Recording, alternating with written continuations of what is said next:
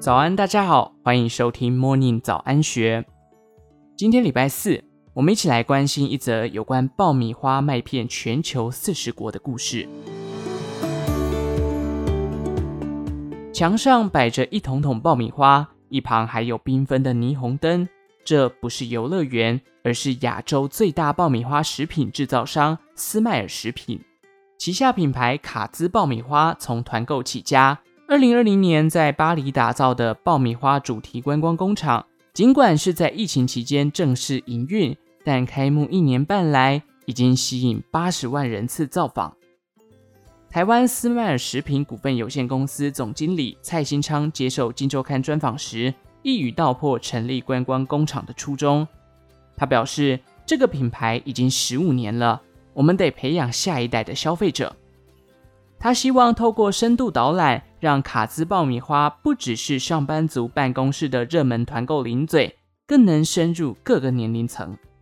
卡兹爆米花这个在二零零六年创立的品牌，最初只是一个承包电影院贩卖部的小商家，后来靠着办公室团购，迅速在台湾打开知名度。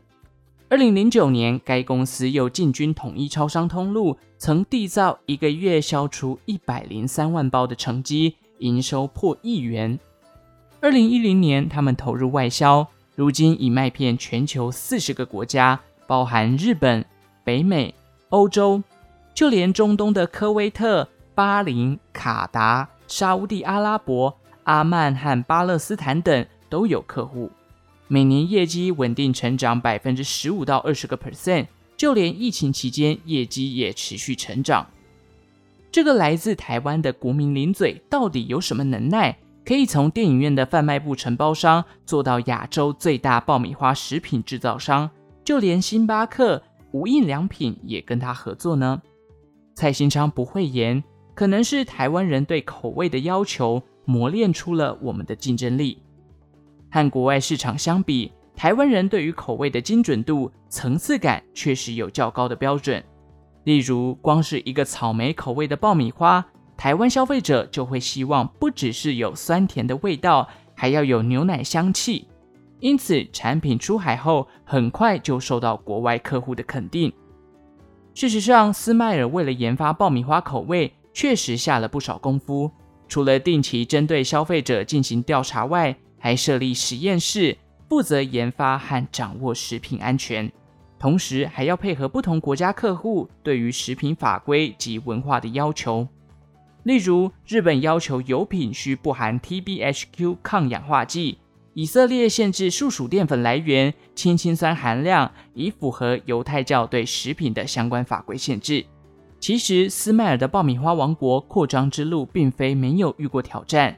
蔡新昌坦言。过去，斯麦尔为了打入国际市场，每年都得赴海外参加食品展，累积了上百场的会展经验。不过，疫情爆发后，新客开发就因为会展停办而停滞。所幸在二零一九年，借由阿里巴巴平台创造的全年无休线上展会，开发新客源。蔡新昌分析，以前要让客户停下脚步，只有三秒钟的时间。错过就没了。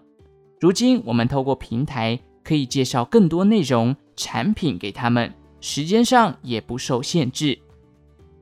疫情让人越来越习惯线上商务，加上多数客户在上门前早已经做了功课，也会在包装上下功夫，满足不同市场的客制化需求。以上内容出自《金周刊》编辑部。详细内容欢迎参考资讯栏下方的文章连结。